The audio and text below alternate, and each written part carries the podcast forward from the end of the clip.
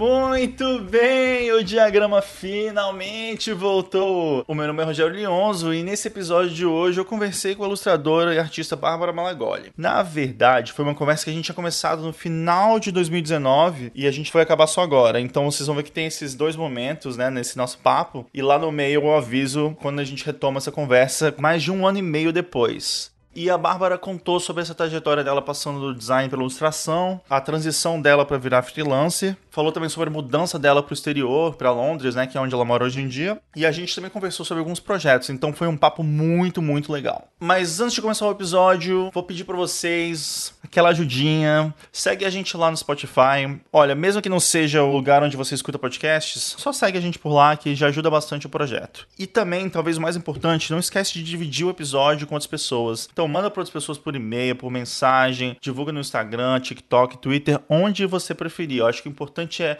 todo mundo ajudar um pouquinho, a gente divulgar o projeto para a gente conseguir continuar tocando o diagrama e espalhando conteúdo para mais e mais pessoas. Belezinha? Ah, e um último aviso. Para celebrar também essa volta do diagrama, a gente está de site novo com uma animação 3D incrível do Flávio Carvalho. Então não esquece de dar uma passadinha lá no site diagrama.co e dar essa moral pra gente. Beleza? Mas então, vamos lá pro episódio? Bora nessa, vamos lá.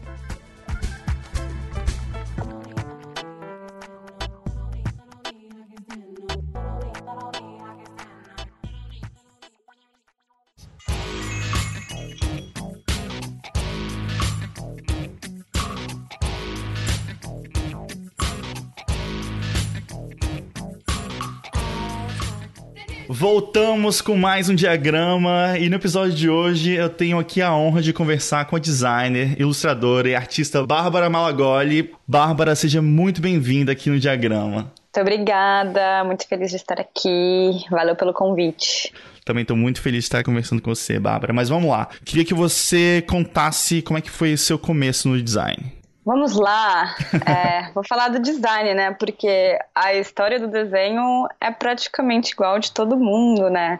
Comecei a desenhar quando era criança, parava os VHS da Disney, copiava as revistas Herói, fazia uns Cavaleiros do Zodíaco essas coisas. Mas eu nunca imaginei que eu ia trabalhar com um desenho, tanto que na época que eu tava querendo me formar, que eu tava pensando mais pra frente, eu tentei prestar moda, porque minha mãe é estilista, e eu gostava de desenhar vestido, gostava de desenhar desfiles, então eu achei que era um jeito de usar o desenho, porque até então eu não sabia que existia a profissão ilustradora. então eu pensei em moda, mas até então eu achava que a indústria da moda era um pouco cruel, era um pouco muito competitiva, tinha uma vibe que não nunca gostei muito, que é uma coisa que eu gosto muito do design, da ilustração, da parte de artes gráficas, é que cada um tem seu estilo, cada um tem seu caminho, e a competição não é tão visível dessa maneira. Eu, por exemplo, eu quero que todos os meus amigos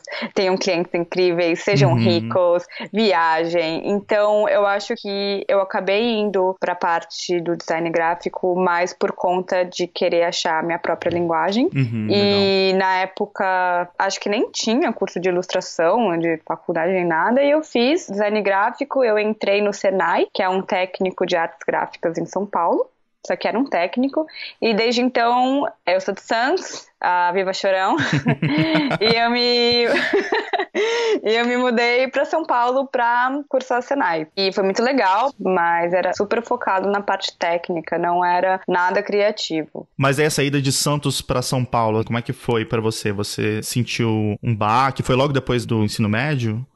Eu estava fazendo cursinho para tentar passar em alguma faculdade. E nesse meio tempo eu desenhava muito, porque eu odiava as aulas de cursinho. e eu postava todos os meus desenhos no Flickr, no querido antigo Flickr. Uhum. E foi a partir do Flickr que a editora da Capricho chamada a Flávia Zimbardi, ela participou de, com vocês aí, né? Uhum. Ela me chamou pro meu primeiro freela que era para capricho. Ah, Nem sabia direito o que fazer, tipo, não sabia de nada.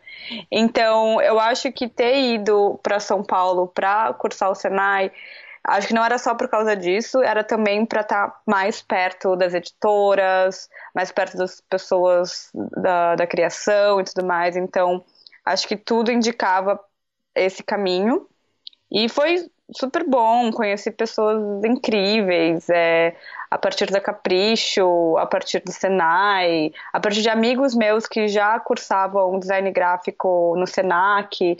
Então, desde o começo da minha vida em São Paulo, eu já estava rodeada de pessoas criativas que trabalhavam com isso, que eram um pouco mais velhas que eu, então que me davam uma certa segurança de que aquilo fazia sentido, que existia, que esse mundo existia, né?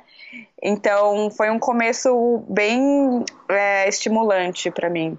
E depois do Senai eu cursei design gráfico e eu fiz só dois anos e larguei o curso. E aí eu vou falar o porquê, né? Enquanto eu fazia faculdade de design gráfico, eu comecei a estagiar na revista Gloss. E na revista Gloss aprendi muito, aprendi o mundo de design, o mundo de diagramação, o mundo editorial. E eu pensei, meu Deus, que estresse! Eu não gosto do mundo editorial. Porque realmente era é muito frenética, era muita coisa, era uma revista por mês. E isso mexeu muito comigo. Eu achei que não combinou muito comigo. Foi quando eu fui indicada pelo meu amigo João Lavieri é, para o estúdio coletivo, que eles estavam procurando uma estagiária. E eu pensei, meu Deus, sim, porque estúdio coletivo na época e hoje em dia ainda assim, é um estúdio incrível. Foi onde eu aprendi muito, muito. E, e chegou em algum momento, que aí que foi porque que eu tranquei a faculdade, tava super puxado para mim de ir para a faculdade, pagar a minha faculdade, pagar o meu aluguel, e eu ainda fazia frilas para Capricho. Então, e também juntou um pouco com o fato de que eu não concordava muito com alguns professores de lá, eu achava que o sistema de ensino era um pouco antigo, inadequado, e eu estava vendo tanta coisa incrível trabalhando que eu chegou um momento que deu um, um tilt, não rolou. E uhum. eu lembro até hoje que no meio dessa crise eu sentei com o meu ex-chefe, o Davi Bergamasco, que é um dos sócios do, do coletivo. Eu falei, Davi, se eu largar a faculdade, eu posso continuar trabalhando aqui? e ele falou: Claro, eu nunca fechei a faculdade, eu ainda tenho várias coisas para fazer lá. Eu falei: Jura? Ele jura, pode continuar trabalhando aqui.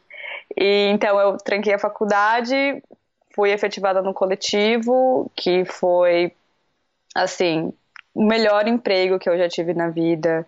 E foi uma época assim que todo mundo fala que era época de ouro, que era bem no começo, assim, tinha pouca gente na criação, tava todo mundo ainda aprendendo. E as pessoas que trabalhavam lá eram muito unidas, então a gente fazia tudo junto, um ensinava o outro, foi foi transformadora. A minha experiência trabalhando lá foi o que me abriu realmente a minha visão pro design barra ilustração, como os dois poderiam é, trabalhar juntos, como esse mundo existia.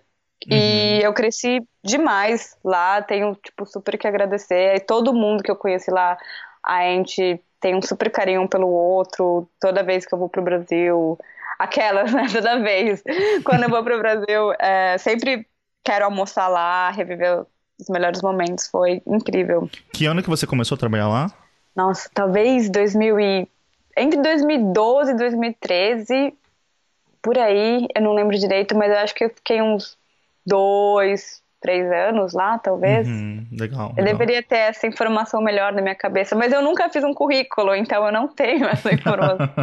mas chegou um momento que a revista Capricho, que eu sempre fazia frilos para eles e tal. Eles me chamaram para trabalhar lá. E seria um super desafio para mim. Então eu pensei, putz, tá bom, vamos voltar para o mundo dos abrilhanos.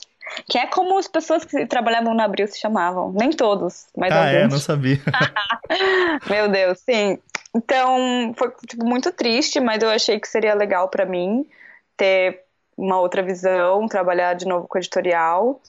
E foi. É, na Capricho, assim, foi pesadíssimo, de uma forma boa também, mas dentro é, como uma designer, na verdade, não era só designer, era tudo. Eu fazia lettering, eu fazia ilustração, eu fazia direção de arte de shooting, eu fazia casting de modelo. É, era assim, era tanta coisa, e não só eu, outros designers também. Eu aprendi tanto em um ano, mas tanto, assim, mais do que, mais do que eu aguentei. Foi uma experiência, assim, incrível, mas, de novo, um, um pouco desgastante para mim. Acabou fugindo um pouco da ilustração, e eu pensei, ah, eu só quero ficar no Photoshop em paz, sem ninguém mexer no saco.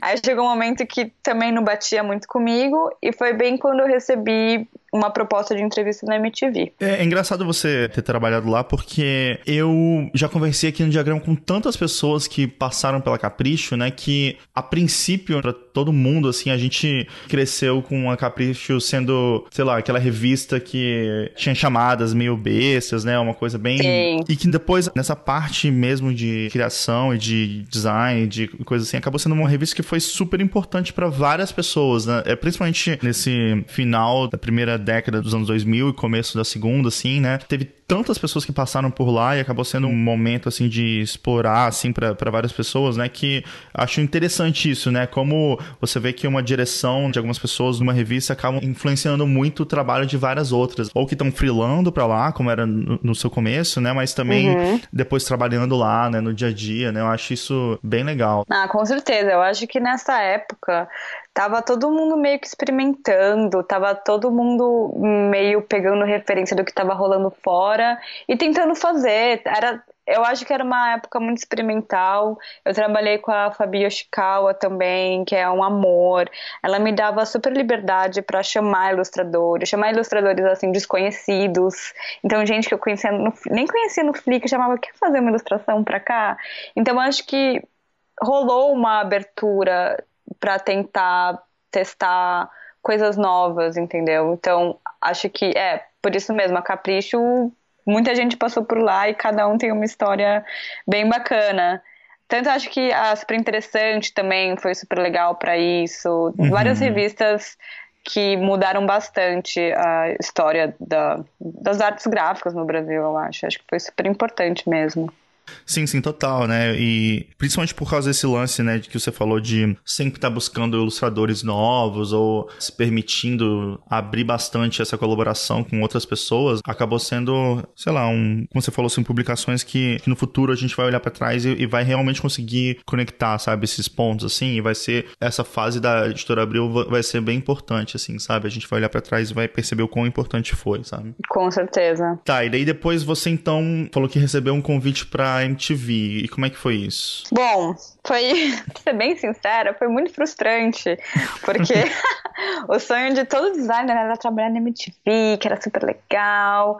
E quando eu fui chamada, quando eu comecei a trabalhar lá, ela já tinha sido vendida para Biocon, então a identidade visual já estava um pouco engessada não era uma coisa tão experimental quanto antes, e eu cuidava também, além da MTV, da VH1 da Nickelodeon, então era muita coisa para uma pessoa só, eu sentia que o pessoal estava meio perdido e não eram tão inovadores assim, eles meio que seguiam uma cartela de identidade visual de Latin América, sabe? Não era uhum. uma coisa Brasil, São Paulo.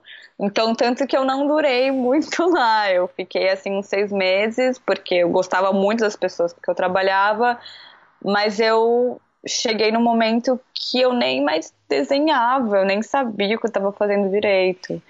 E então, meio que nessa nesse momento de perdição, veio a perdição final, veio o capítulo final. Foi quando uma amiga minha, que eu falei que tava, não estava legal, estava meio perdida, ela me convidou para trabalhar numa agência de eventos no Itaim, como diretora de arte. Mas assim, tudo um, uma grande mentira, né? Eu fui para lá achando que ia fazer, achando que ia fazer coisas incríveis e lindas, identidades visuais maravilhosas. E no começo sim, eu fazia muita coisa legal de identidade visual para evento e tal, papelaria, KV, que eu até gosto de fazer, eu sinto tipo um prazer de fazer. Dava para colocar uma ilustração ali, aqui. Mas a empresa cresceu tanto em tão pouco tempo que chegou, chegou um momento que eu me vi fazendo sinalização de evento e eu fiquei, meu Deus, o, que está acontecendo com a minha vida? E eu não entendi o porquê eu estava tão infeliz, porque eu tinha emprego. Eu trabalhava com design, eu tinha um salário, só que ao mesmo tempo eu ficava, meu Deus, nada fez sentido. Foi uma puta crise e eu acabei pedindo as contas sem nada guardado, assim, na louca mesmo, uhum. né? Meus pais ficaram tipo, meu Deus, o que, você tá fazendo? Mas sei lá, não sei. E foi muito louco, porque por um tempo eu era desempregada, eu me considerava desempregada. Eu não me considerava freelancer, eu me considerava desempregada. É tipo, uau. Mas é, foi bem rápido, eu diria, assim, questão de meses, é, eu continuei fazendo freela, e as coisas foram se encaixando, eu entendi que esse estilo de vida combina muito comigo, é, faz super sentido para mim, então aos poucos eu fui só pegando freela de ilustração. E aos poucos eu fui, eu digo isso até hoje, de refinando clientes que tenham mais a ver comigo, é, que o meu traço foi ficando cada vez mais meu, eu deixei de fazer coisas só porque eram ilustrações, mas aos poucos eu comecei a me entender e me achar e achar meu traço e achar o que eu quero falar.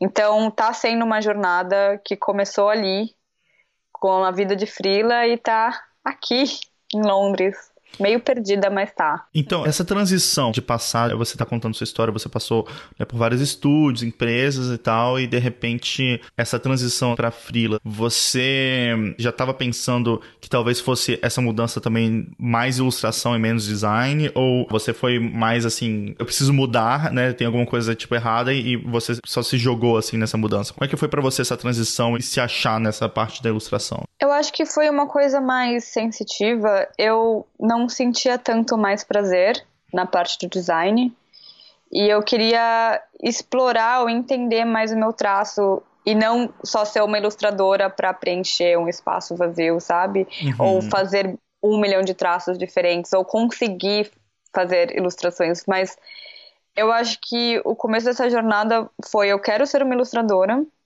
e eu quero ter o meu minha identidade visual e eu quero entender como eu gosto de trabalhar, o que eu gosto de fazer, que ainda existe. Eu não, eu não sinto que eu cheguei agora sim, agora eu sei, mas com certeza eu me sinto hoje em dia muito mais confortável com meu trabalho, as ferramentas que eu uso, com o resultado que eu tenho. Tanto que hoje eu consigo olhar o meu portfólio e eu vejo que tem uma consistência, eu vejo que tem uma personalidade que diz mais sobre mim do que ter um monte de cliente diferente, com um monte de traço diferente. Então, acho que era isso que eu estava meio que buscando, sabe? Acho que era mais uma identidade visual própria. E tem uma coisa legal em relação a essa parte de começar a criar o próprio estilo, porque eu acho que, na verdade, isso combina muito com o trabalho de freelancer, né? Porque uhum. quando você tá trabalhando dentro de uma empresa, você acaba tendo que se moldar ali, né, pro tipo de trabalho que você tem. Uhum. Até dentro da ilustração, né, fazer estilos diferentes. E daí, quando você é freelancer, o que eu acho que é legal é que você desenvolvendo um estilo, você é lembrado para aquele estilo, né? Então as pessoas vão pensar assim: ah, quem que a gente pode chamar para isso? Ah, vamos chamar a Bárbara que tem aquele estilo X, né? uhum. né? Então acaba se envolvendo mais fácil também, né? Esse casamento dessa fase sua freelancer com esse início de um estilo mais definido. Sim, eu acho que também tem a ver com vida pessoal, né? Eu sempre comparo muito meio óbvio, mas eu sempre comparo como o nosso nosso trabalho em questão da parte criativa, ela sempre anda junto com o nosso processo de vida, como a gente evolui na nossa vida, sempre reflete como a gente se expressa graficamente. Por exemplo, você vai ficando mais adulto, não sei, para mim, começar a usar cores mais sóbrias. Uhum. É, por exemplo, no, no pôster que eu fiz para a DG, da Bienal de Design Gráfico Brasileiro, eu usei preto pela primeira vez e eu pensei, meu Deus, eu estou virando uma adulta, não faço coisas só rosas. então, eu acho que tem um, um pouco disso que eu acho interessante, que eu sempre gosto de depois olhar meus desenhos e entender o que eu estava passando naquela época, o que está acontecendo, o que, que eu queria dizer com aquilo. Uhum. Então acho que tem um pouco disso. Legal, legal. E daí, nesse início de trabalho como freelancer, você estava falando que estava trabalhando com esse mercado mais editorial. Foi mais ou menos por aí também que você foi resgatando contatos que você já tinha e clientes que você já tinha como freelancer? Sim, é, eu sempre trabalhei com meio editorial. É, já trabalhei com várias revistas da Abril, da Globo, e eu acho que eu só continuei com esses contatos. Então, a minha fase de ter trabalhado na editora Abril foi super preciosa para minha época de freelancer, porque eu conhecia os editores, eu sabe, tinha esse contato legal, esse contato positivo. Então acho que nesse momento ter trabalhado no meio editorial do lado de lá, como uhum. designer, foi muito legal para quando você é freela.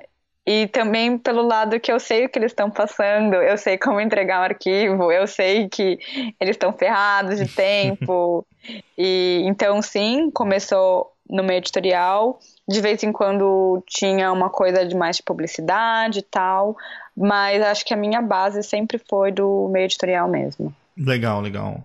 E nessa parte, assim, de ser freelancer, o que, que você acha que são as coisas que você sentiu que foram boas e também as partes que você sente que são difíceis? Como é que foi os altos e baixos do caminho do freelancer? Pois é, sempre tem, né? A parte ruim, a parte boa da vida.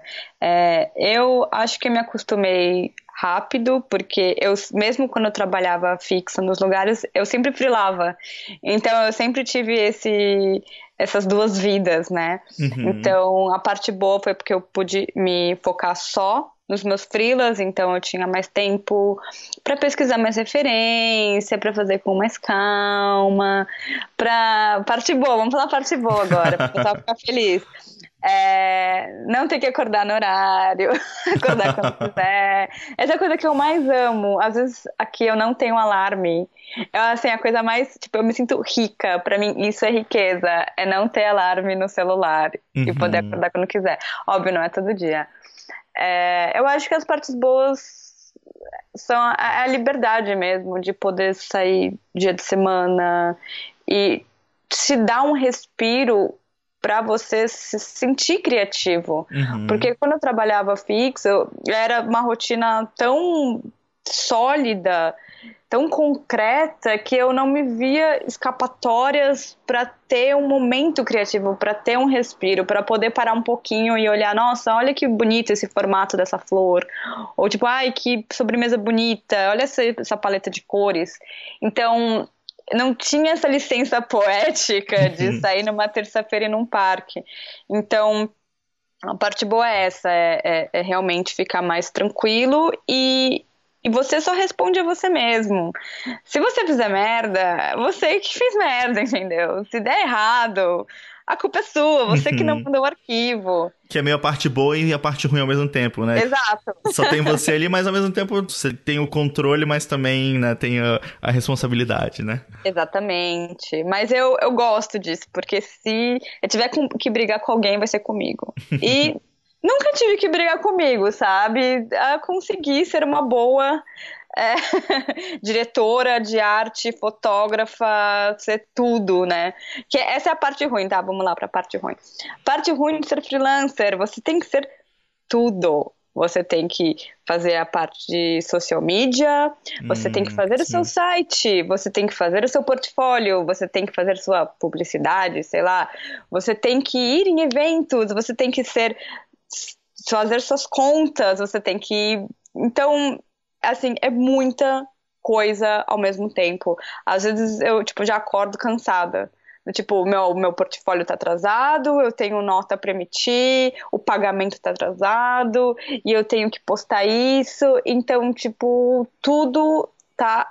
Depende de você. Se der certo ou errado. Ah, então você não, não é boa bastante, famosa bastante, ou sei lá o que? Ah, é porque você fez alguma coisa errada.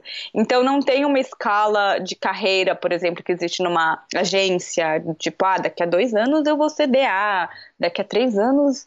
Então não, não tem nada que te garanta que vai dar certo ou não. Uhum. Então essa é a parte que acaba criando, eu acho que uma ansiedade entre tipo, vários artistas, né? Vários é, criativos, freelancers, eu acho que tem essa ansiedade e você sempre fica olhando as pessoas nas mídias sociais, fazendo mil projetos incríveis ao mesmo tempo, e você, tipo, meu Deus, sempre sentir que tá para trás. Então, mexe um pouco com a sua saúde mental. Então, é muito importante você sempre se lembrar que você é só uma pessoa e, e, e se acalmar, mas mexe um pouco com essa parte. E eu acho que tem a parte das férias, né? Que elas não existem. Sim.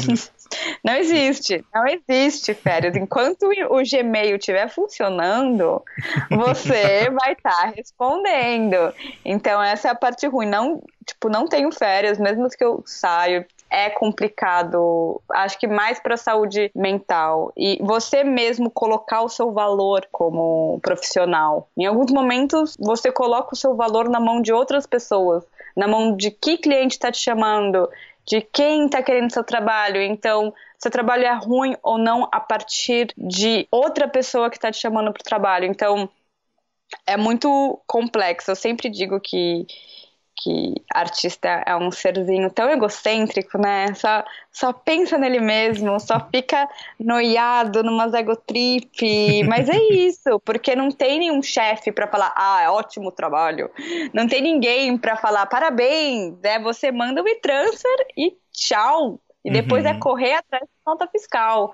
Sim. Então, acho que você precisa ter contato com outros é, profissionais, você tem que sempre manter uma ou estar tá por perto de uma comunidade de criativos para trocar essa ideia, tem que ter uma conversa, assim, uma conversa genuína, né? Não aquela conversa, ai, tá tudo ótimo, perfeito. Tem que ter uma conversa genuína, tem que trocar ideias sobre, sobre budget, sobre projetos, sobre clientes. Tem que ter isso, senão realmente você fica louco. Você se fecha na sua bolha e acha que tá todo mundo indo maravilhosamente bem, só você que tá correndo atrás dos invoices. Uhum. Então, Meio que isso. É difícil, né? Porque você tende a ficar muito no seu próprio mundinho, assim, né? E aquilo que você falou, assim, é muito importante ter essa rede que você possa realmente conseguir falar sobre coisas que o pessoal não fala, né? As pessoas não falam de grana, não expõem coisas ruins, né? A gente tem essa imagem, né? É principalmente agora com redes sociais, né? Que tá todo mundo bombando, tá todo mundo Sim. super bem e tal. E acho que é, é mega importante a gente conseguir realmente falar e ser sincero com as pessoas e ter uma conversa real mesmo e entender o que que tá rolando, né? Então,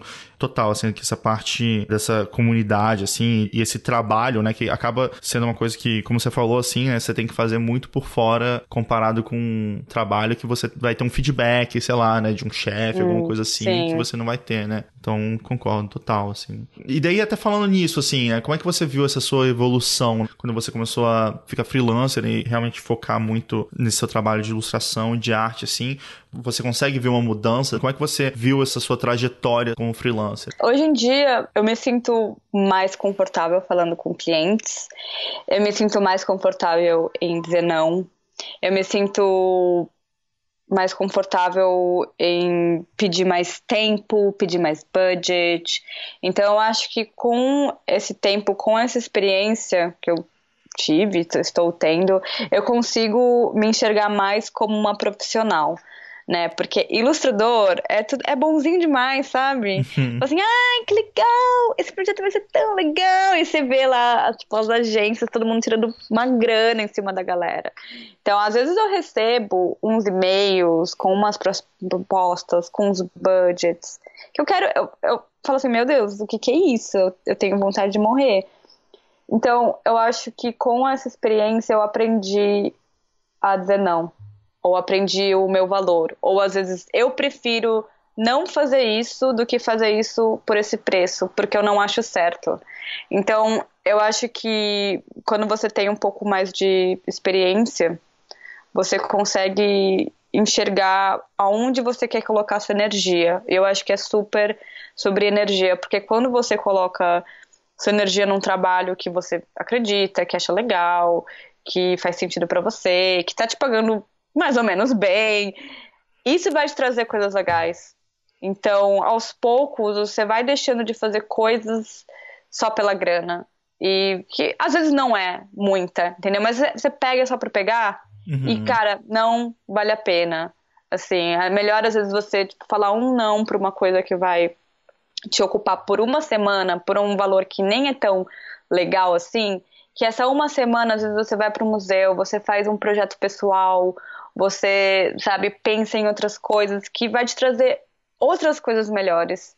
Então, acho que é mais sobre como você gasta sua energia. Acho que é isso que eu tô aprendendo ainda e melhorou bastante para mim. Legal, legal. Você até falou agora sobre fazer projeto pessoal. Você acabou enxergando também esses projetos pessoais como uma forma de você criar projetos que você estava querendo ou foi uma forma também de divulgar ou testar estilos novos? Você tem algum tipo de pensamento em relação a esses projetos mais pessoais? Olha, eu sou 100% do time projeto pessoal, porque os meus projetos pessoais foram que me trouxeram mais feedback do que às vezes grandes é, projetos que eu tenho com grandes marcas, por exemplo, eu fiz um trabalho com Facebook, muito legal, mas todo e-mail, sei lá, 80% dos e-mails que as pessoas me mandam tem a referência de um projeto que eu fiz de scarves, que é um, uns tecidos que eu fiz, que era um projeto 100% pessoal, só que na verdade o pessoal vem com essa referência, então eu acho que o projeto pessoal ele acaba sendo uma coisa mais sincera,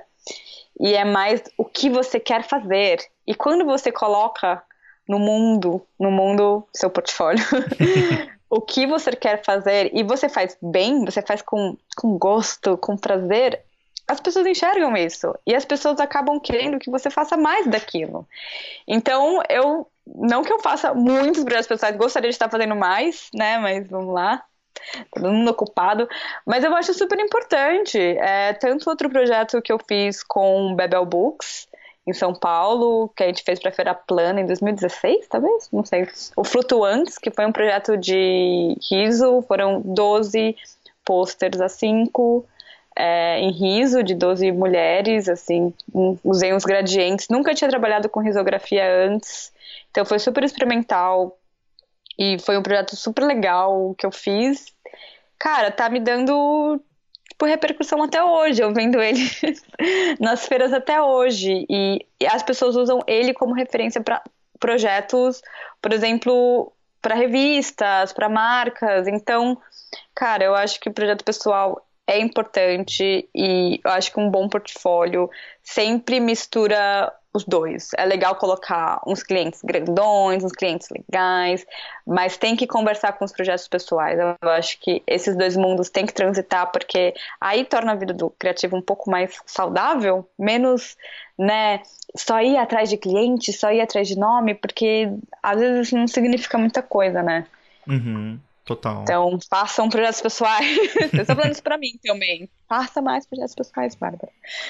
Eu vejo bastante pessoas também usando esses projetos mais pessoais para até, de repente, tentar alguns estilos diferentes, né? Para até testar umas coisas novas. Tem esse lance também, né? saber usar o portfólio também como uma ferramenta para novos trabalhos, né? Então, se você quer tentar uma coisa diferente, de repente, a melhor maneira é fazer um trabalho pessoal, né? explorando aquela coisa, mostrando para as pessoas que você pode fazer aquilo e as pessoas começam a te chamar por causa daquilo, né? Ah, com certeza. É tipo um freela que você faz para você mesmo. Então, uhum. você é o diretor de arte, você sabe quando tá bom, você sabe quando entrega. Putz, eu acho super importante, tanto para portfólio quanto para saúde mental.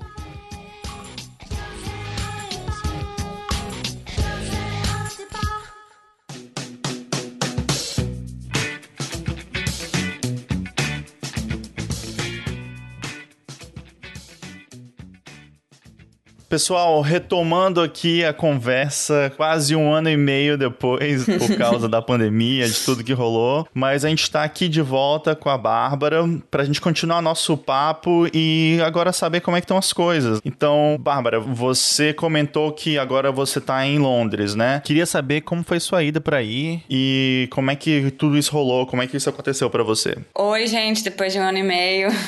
Cara, vamos lá, a historinha. Foi assim, em 2018, eu fui chamada para fazer um talk num evento de quadrinho independente chamado EUCAF, que rola aqui em Londres.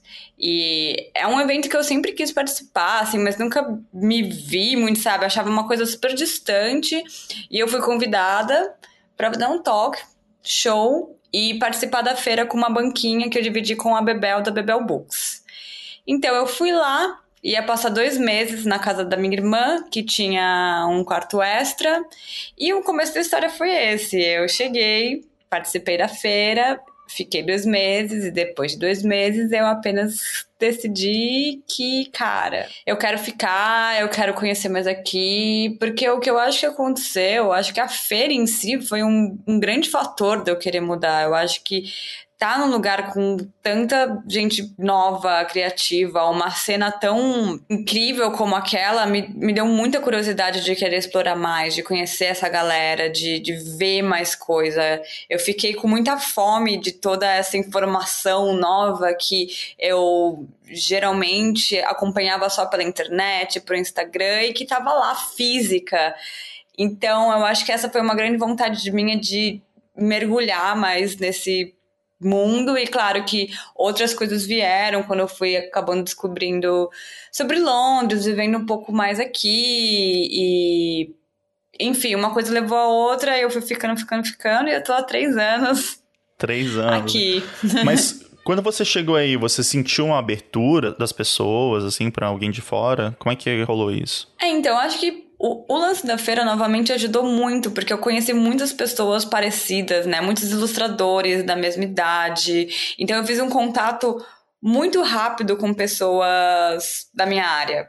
E que logo viraram colegas, que logo viraram amigas, que logo eu estava começando a participar do mesmo estúdio. Hoje eu estou trabalhando no mesmo estúdio que alguns ilustradores que eu conheci lá.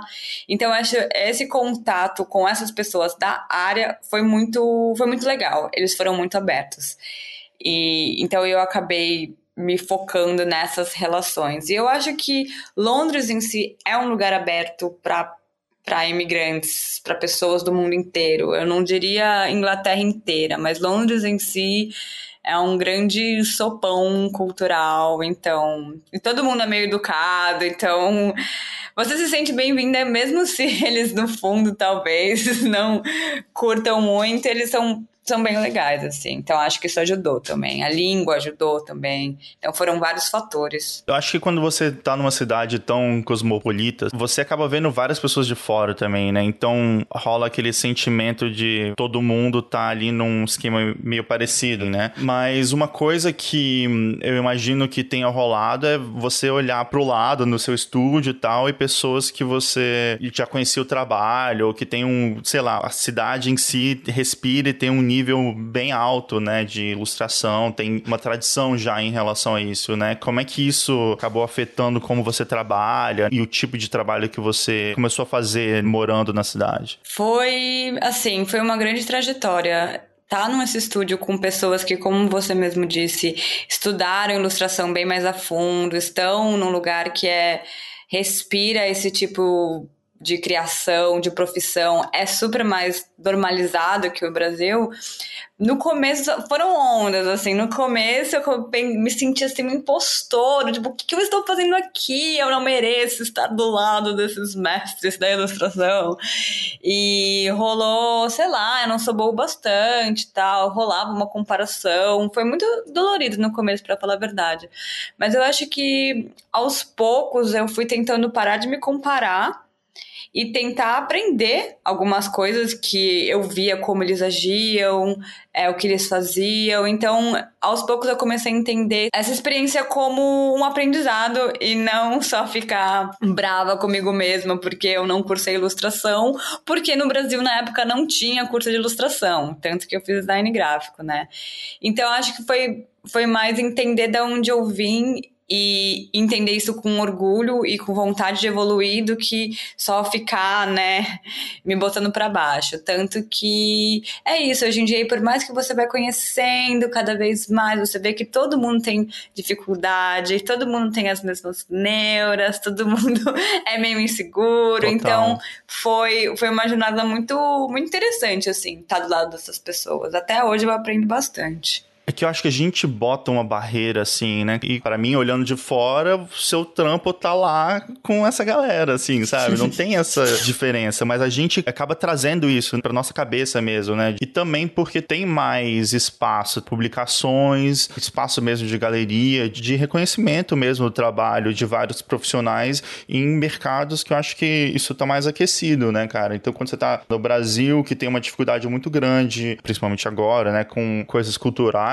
a gente tá numa desvantagem de mostrar nosso trabalho, não em relação à qualidade ou como a gente tá pensando, né?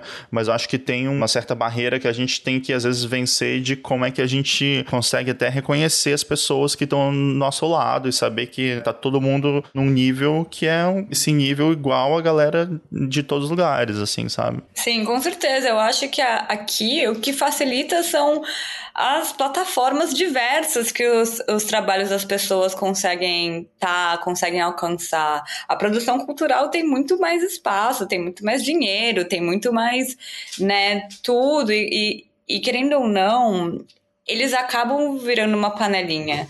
Tipo, quando eles vão fazer uma revista, às vezes por mal, às vezes por não, não sei. Também não, não posso falar para todo mundo, mas quando eles começa um projeto, aí chama os amigos, e por acaso é um amigo da universidade, por acaso é um amigo que trabalhou no mesmo estúdio.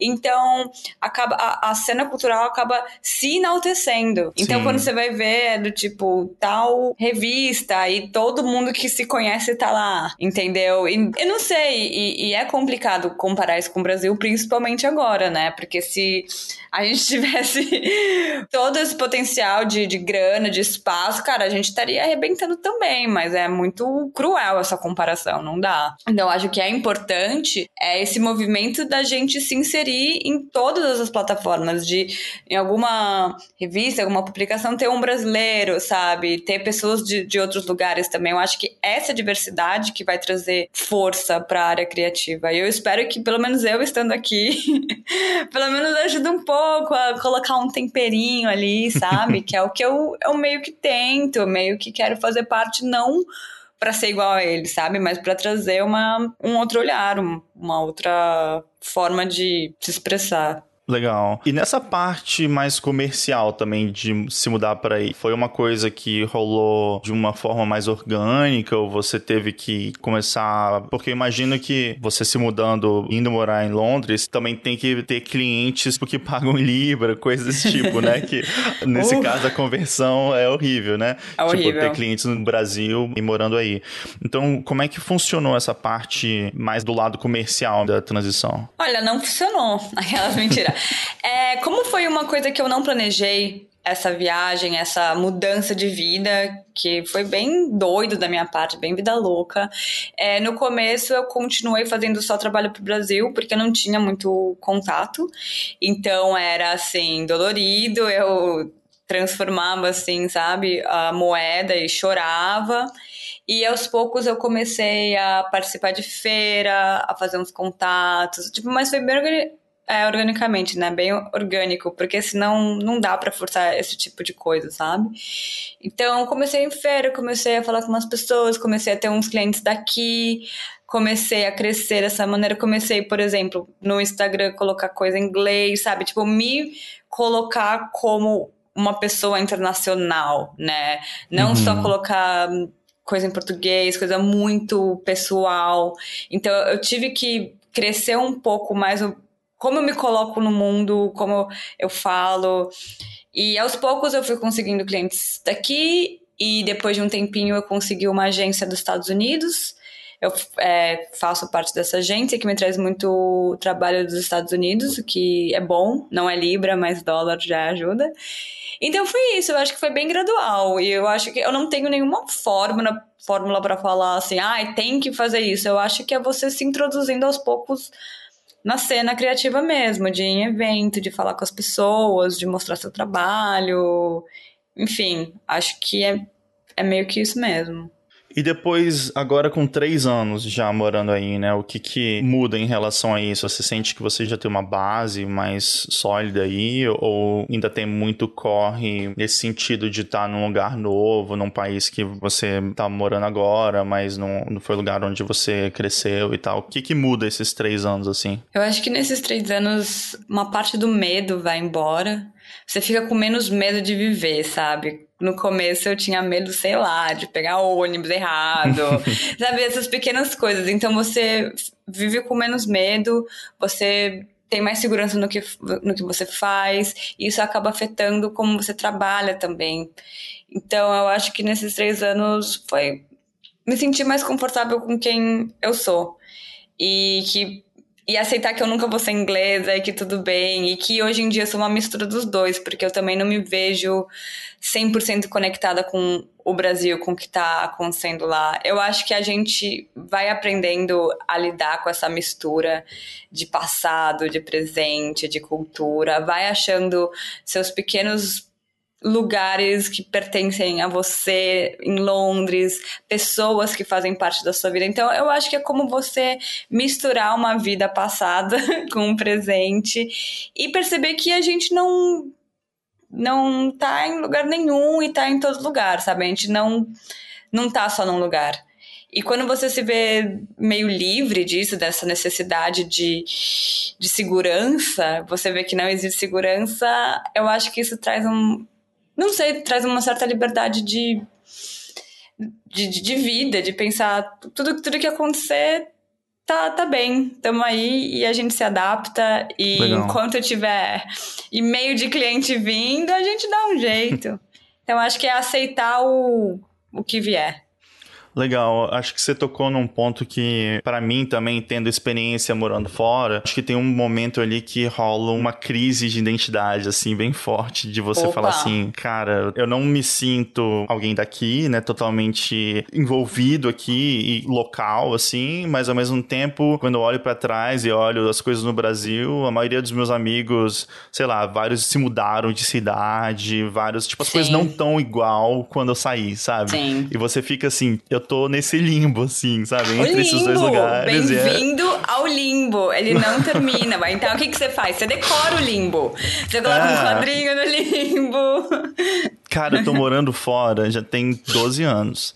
Meu e Deus. eu vou te falar que o, o limbo é eterno, assim, ele, ele desiste, mas tipo, eu acho que é isso, assim, você se acostuma mesmo com esse limbo, você decora ele, você deixa ele seu, e esse fica sendo sua casa, o seu lugar, assim.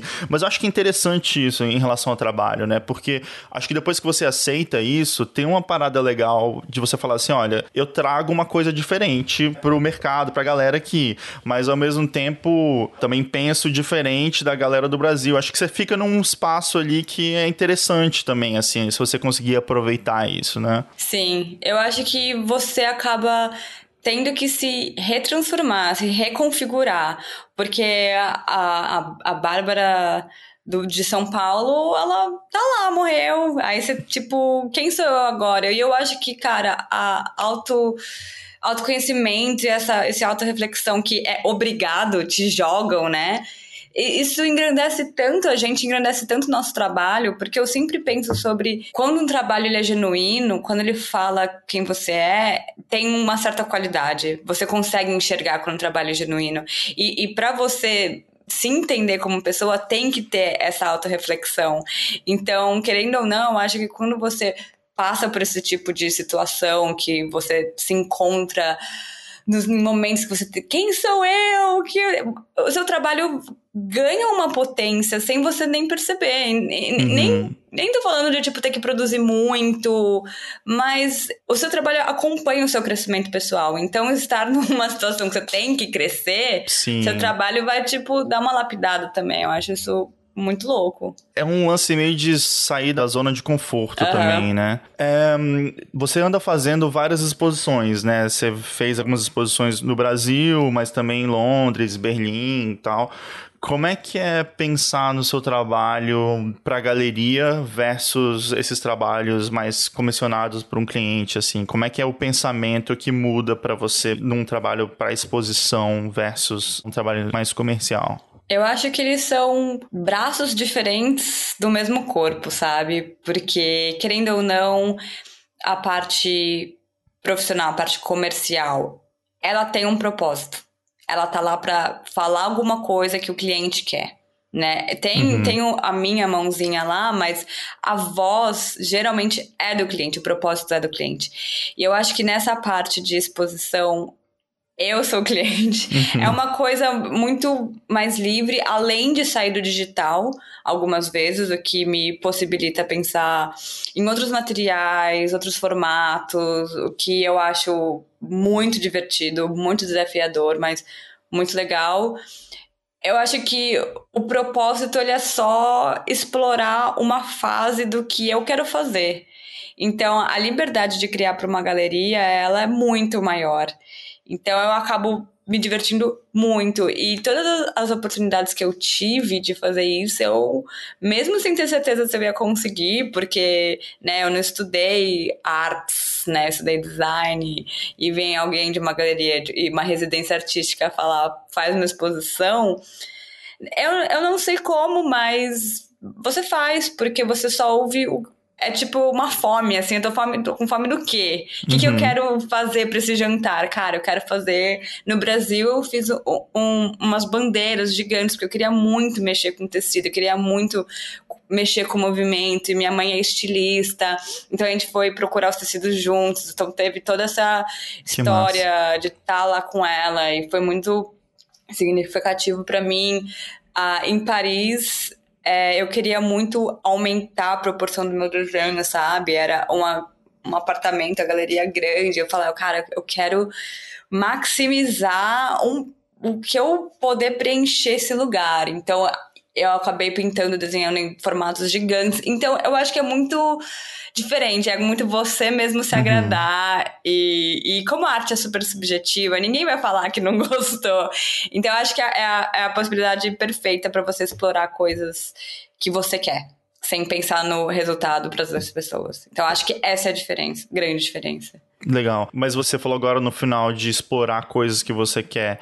Você sente que você acaba até levando parte dessas coisas que você está explorando para o seu trabalho comercial? Ou você vê, tipo, dois mundos diferentes? Eu acho que eles acabam se juntando. Sem elementos do meu trabalho comercial vão pro, pro trabalho pessoal. Eu acho que sempre eles estão sempre meio juntos, assim, mas claro, na parte da, das galerias de arte é uma coisa muito mais solta. Mas eles estão lá conversando, um tira de um lado, tira de outro. Acho que rola uma conexão. E você falou também bastante de feira, né? Desse lado mais de vender gravura, print e tal. Como é que é esse lado? Você também tem um tipo de pensamento em relação ao seu trabalho quando você tá criando uma coisa que você daí tem que vender, você pensa nisso e tipo isso aqui vai vender mais, assim, como é que esse processo acaba mudando também, como é que você faz seu trabalho? Pensando aqui agora, eu acho que esse tipo de trabalho que eu faço, por exemplo, para minha loja online e tal, para posters, é um caminho do meio. Eu acho que é o filhinho dos dois, porque é uma coisa que tem que ser mais ou menos comercial, né? Não pode ser uma coisa muito loucona, muito extra. E, mas ao mesmo tempo, é, não é um trabalho comercial que precisa ter todos os detalhes que o, que o cliente pediu, precisa ser tão literal. Então, eu junto um pouco de algo que eu gostaria de fazer, mas que também tem algo que eu saiba que as pessoas vão gostar, um pouco que socialmente aceito, sabe? Então, acho que é um pouquinho, é um meio termo aí, um caminho do meio. E tem um feedback legal, né? De estar tá ali vendendo, né? É muito bom, é muito gostoso, assim, óbvio, é cansativo pra caralho, mas eu amo feira, eu sempre reclamo, mas depois eu sempre, eu sempre tô lá, ai, que saco, quero ir pra casa.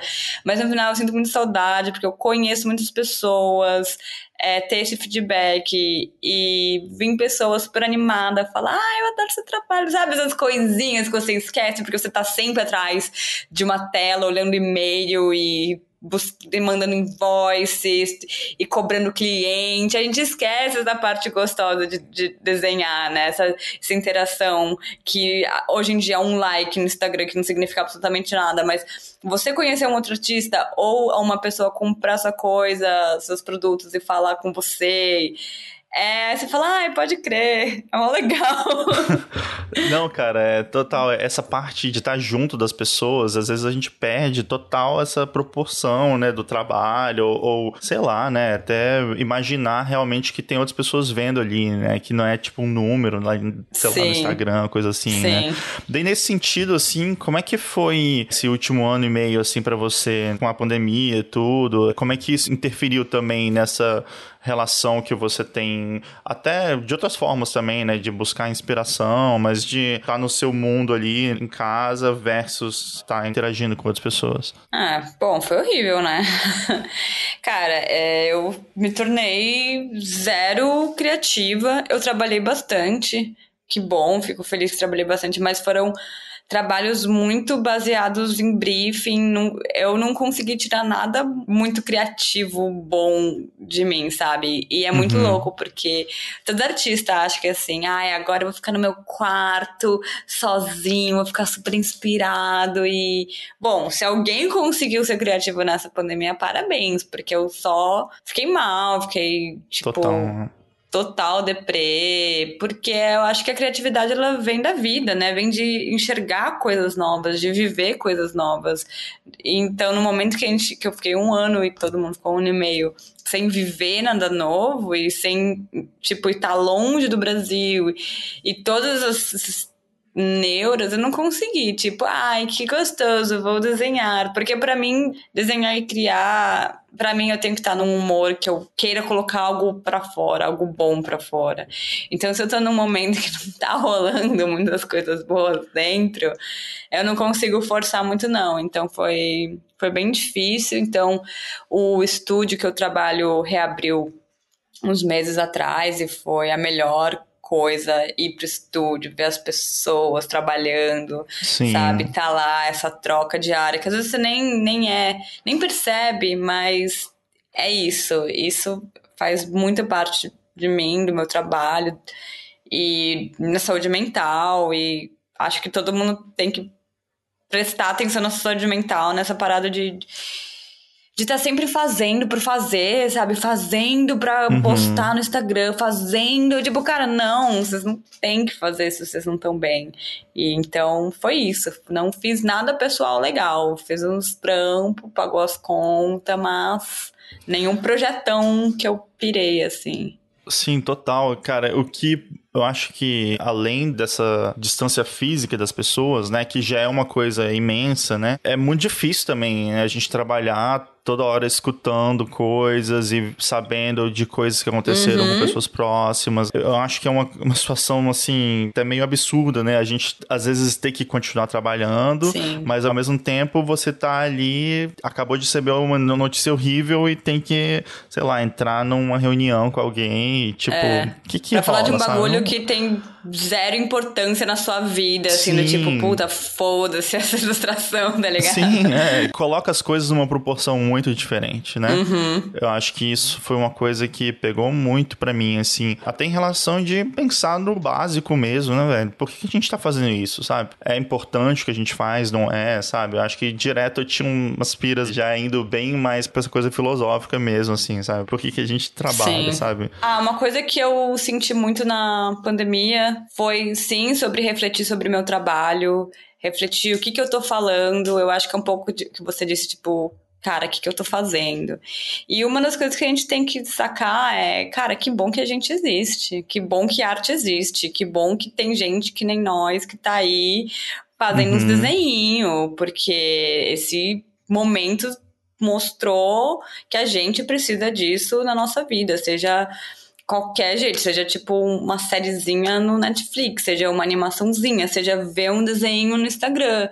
Total. Então, a gente tem que lembrar que por mais que supérfluo o mundo queira fazer a gente se sentir, né, inútil ou sei lá, que a arte não é necessária e eu acho que a gente tem que continuar fazendo o que a gente faz. É, a gente tem que continuar sonhando e tendo essa um pouco essa inocência dentro da gente que é isso que faz a gente trazer inspiração para os outros. Eu acho que o, o, nosso trabalho ele inspira muitas pessoas, mesmo sem a gente saber. Então, acho que toda essa auto-reflexão que, que me trouxe nesse período me fez lembrar que cara, que bom, que bom que a gente tá fazendo isso, que bom que a gente existe. E vai muito além de quantos followers você tem, quais são os seus clientes. No final, cara, isso é outra coisa. É mais sobre o que a gente quer falar. Se a gente tá colocando uma coisa maneira no mundo, uma energia boa no mundo, uhum. uma mensagem legal que vai chegar para as pessoas. Então, por mais que tenha sido um período muito sombrio, foi muito bom lembrar que o que a gente faz é necessário, sim. Porque. Uhum é uma coisa boa no mundo e tá faltando muita coisa boa no mundo. Então, bora lá.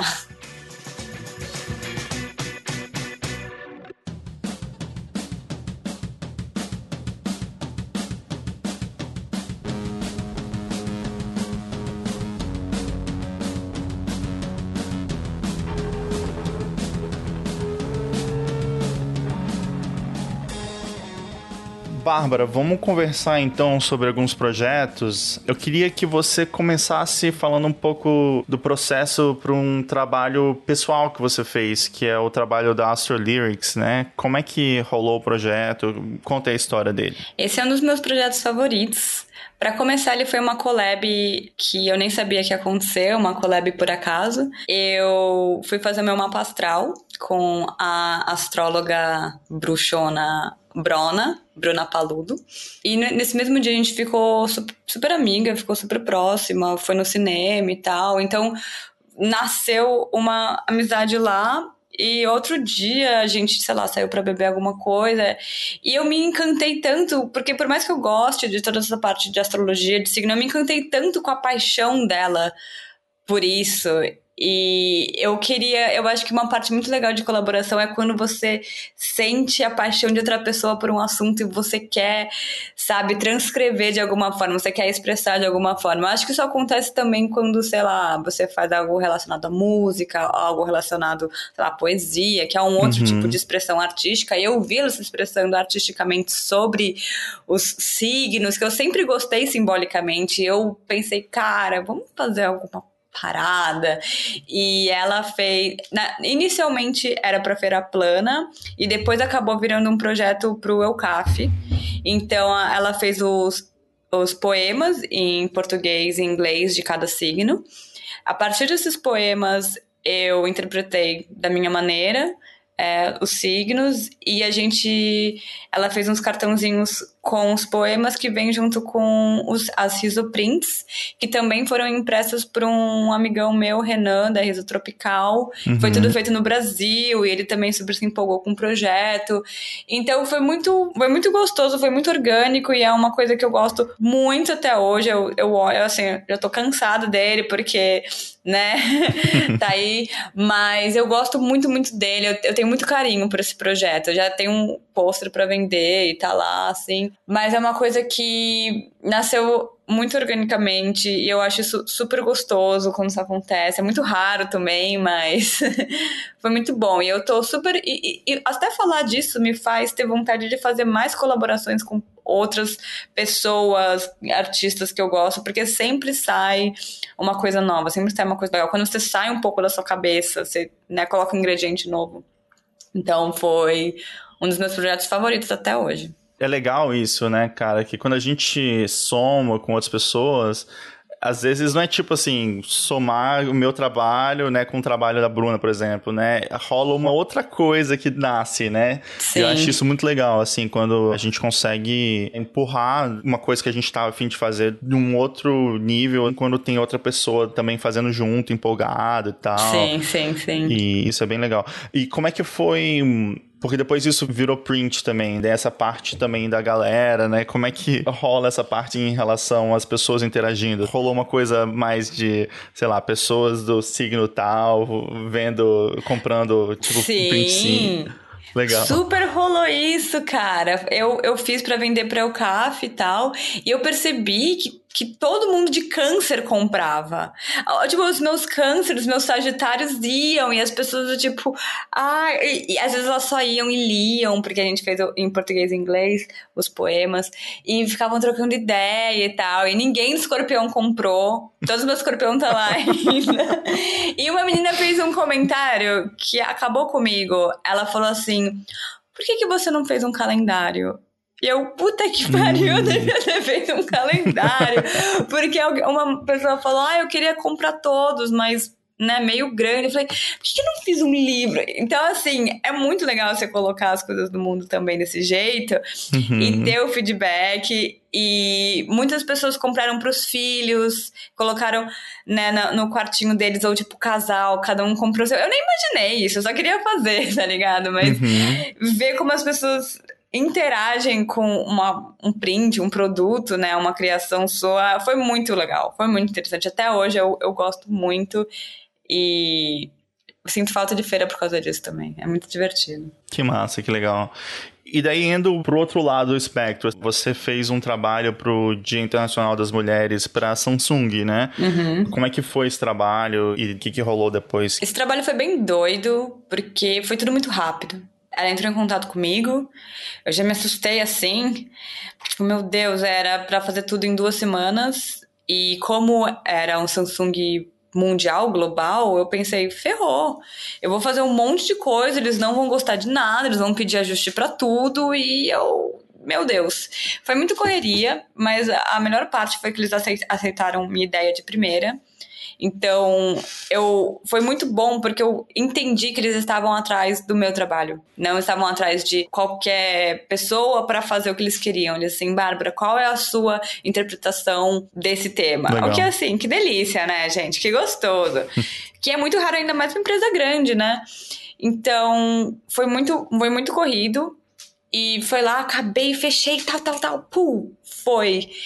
E eu tinha esquecido que ia aparecer na Piccadilly Circus e na, na, em Nova York. Eu só enviei, tava feliz que tinha enviado, né? Que bom, uhul, foi!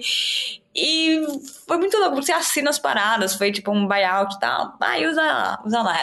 Era pra ser um post de Instagram na minha cabeça, mas depois quando eu vi os stories da produtora, da Samsung, postando aquilo lá, eu falei, putz, é verdade! caramba, eu esqueci disso. E, e eu fiquei muito emocionada. Eu perguntei os horários e fui lá né, na Piccadilly Circus filmar, mas não só filmar, eu fui lá ver.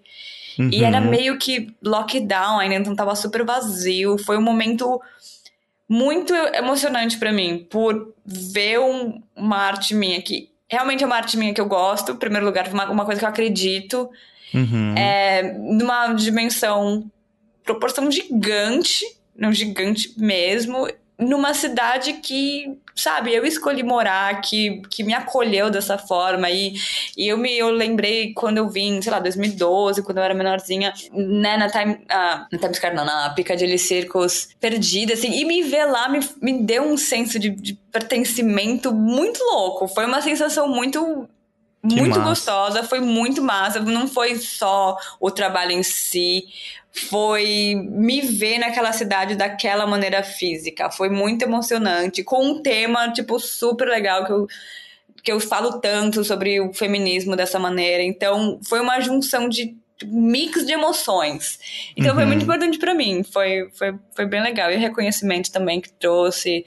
É, foi demais, assim. Sou muito feliz por esse projeto. Você tocou num ponto que eu acho que é bem legal, que é às vezes a gente tem essa falta essa conexão, né, de você enviar os arquivos, né, e já partir pro próximo projeto e você Sim. pensar as coisas no mundo, né? E eu acho que é muito legal quando você tem essa interação com o seu trabalho de uma forma tão grandiosa assim, né, que eu acho que tem essa questão super legal também da cidade, você se sentir envolvida, se sentir pertencendo em Londres com isso, mas eu acho muito louco isso, né? Que a gente às vezes tá naquela correria do dia a dia, manda ali o WeTransfer, sei lá, é. e depois de alguns meses você vê seu trabalho de novo, mas de uma outra forma totalmente diferente, né? É muito louco. Isso me fez muito pensar sobre quantos trabalhos que a gente envia que a gente acaba não tendo conexão nenhuma, sabe? Quanto é só um arquivo, acaba toda a nossa expressão acaba ficando tão pequena. É só um arquivo, é uma data, é um e-transfer, é uma uhum. letra, é um ponto PSD,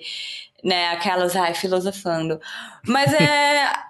poxa, dependendo de onde ele tá, como ele se comporta no mundo, ele já vira outra coisa, porque o que era um post de Instagram colocado daquela maneira significa outra coisa. Então a gente dá saudade de se conectar com um trabalho assim, é porque a gente tá no automático e às vezes é uma merda, a gente tem que lembrar que vamos parar de ser do automático um pouquinho, tipo, olhar com mais carinho com suas paradas que você manda. Sim, é um JPEG, sim, é um PSD, mas às vezes leva tempo, mas é legal, tipo, olha, olha só isso aqui, isso é uma, um desenho, é uma arte, faz parte de mim de alguma maneira. E claro, não dá para romantizar todo o trabalho, gente, tá tudo bem. Ninguém aqui, ai, blá blá blá, mas alguns, algumas coisinhas de vez em quando. Mas eu acho legal essa volta a perceber o trabalho de uma forma material também, né? Porque, sei lá, eu lembro quando eu era criança, meu pai colecionava chaveiro de hotel de beira de estrada, sabe? Hum, Fósforo hum, de restaurante sei. e tal. E às vezes eu fico pensando, né? Será que uma coisa que eu fiz alguém já guardou para colecionar, sabe? Às vezes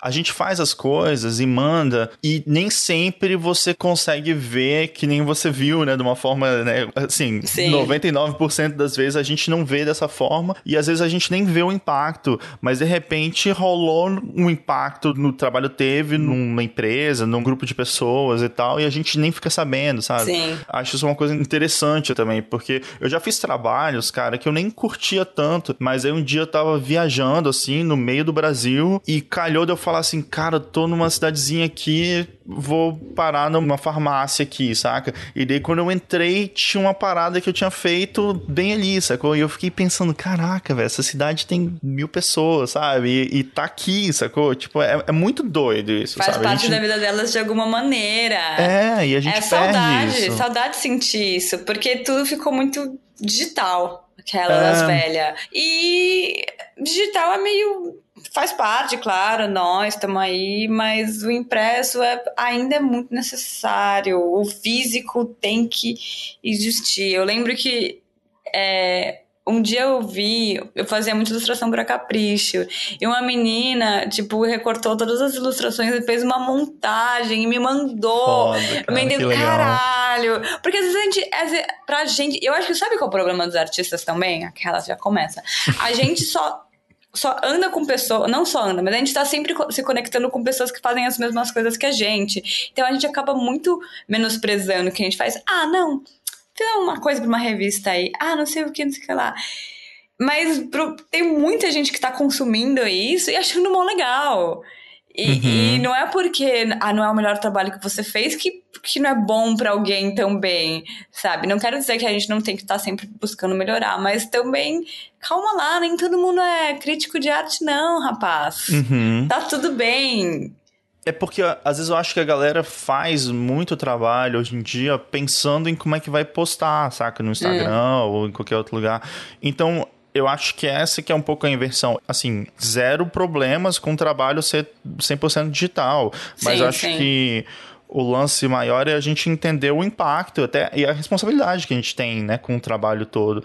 Porque se é só no Instagram, se é só para ganhar like e tal, é uma bolha que é muito fácil a gente entrar num caminho totalmente errado, assim, sabe? Uhum. De ficar só, sei lá, endeusando certos tipos de trabalho, certo tipo de coisa e às vezes perdendo esse tato mesmo, né, com as coisas no mundo também, sabe? Sim. É, eu acho que quanto mais a gente consome coisas diferentes também, a gente tem vontade de fazer que o nosso trabalho chegue em lugares diferentes. Eu gostaria muito de, sei lá, fazer produtos ou mais livros. Eu sou louca para fazer livro, que são coisas que estão no dia a dia, né? Eu fiz é, esses produtos para uma empresa de, de não é refrigerante, aquelas que causa com um brand, né? De bebida, é umas bebidas saudáveis. E, cara, tá no mundo, ele existe, é muito é muito legal. É muito legal. Acho que o digital ele é importante, mas é o para todo design, para todo ilustrador, para qualquer pessoa que cria alguma coisa, ter, por favor, coloque alguma coisa no mundo também. Alguma coisinha física faz muita diferença. Faz você existe de alguma maneira, sabe? Você pode colocar no, no quarto ali, colocar um durex no quarto. Eu acho que esses Total. dois mundos, eles, eles têm que existir. Eles não precisam competir, eles têm que existir juntos. Eles são dois muito importantes. Outra coisa que você tinha comentado, que eu acho legal nesse lance da Samsung, é eles terem falado assim, não, a gente quer a sua visão sobre né, esse tema, assim. Um, Como é que é para você isso? Porque acaba tendo uma coisa também que, sei lá, às vezes fica até difícil pra marca falar assim, ah, não gostei. Você fala, mas, mas você pediu o meu, meu ponto de vista, né? Sim. Isso é o tipo de coisa que tá rolando mais e mais, ou não é uma coisa muito comum? E como é que funciona esses trabalhos para você que tem essa abertura maior, assim? Cara, sempre que tem essa abertura maior dá certo, porque minha teoria, quando você quer mostrar sua visão, você capricha, né, cara? Você fala assim, olha, você vai ver minha visão então agora, então toma. então eu estudei bastante, é um desenho simples, mas eu, eu fiz vários estudos, assim, eu pensei bastante nele. E também depende da sinceridade do cliente. Às vezes eles falam isso da boca para fora, mas na verdade eles sabem exatamente o que eles querem. O que acontece de vez em quando, sabe? De, de clientes falarem, ah, transcreve aí sua visão sobre isso. Não, mas na verdade a gente estava pensando nisso, nisso, nisso, nisso. Então eu já já mudou. Então, mesmo que às vezes o approach seja esse, às vezes não rola de, de ser realmente tão livre assim. Então, eu acho que quando é livre mesmo, e, cara, depois de um tempo você. Você entende, né? Você tá fazendo uma coisa para uma, pra uma marca grande, você sabe o que fazer ou o que não fazer, os, né? Você não vai fazer uma coisa muito loucona, que não faça nenhum sentido. Você, você também, como um profissional, você entende onde você está caminhando, com quem você está falando, com quem eles falam. Então, quando você consegue juntar esses dois, a sensibilidade do cliente e eles te respeitarem, do tipo, eu quero que você fale o que você quiser, claro, né? Não sem causar. Putz, quando é sincero, assim, sempre sai coisa boa. Todos os trabalhos que eu realmente gosto são assim, o da Nike, que foi legal também, porque foi, tipo, livre, mas claro, bota o tenisão lá, fala das mini e tal. A gente, tipo, claro, não vai fazer uma coisa super fora de contexto. Mas uhum, sempre que mas... existe essa abertura e essa confiança no artista, sai coisa boa, assim. Vocês aí que estão vindo, que tem marcas, dá os guidelines, deixa os artistas fazer os bagulhos, deixa eles ser felizes. Confia, confia. Pô, fica bonito, vai ficar bonitão.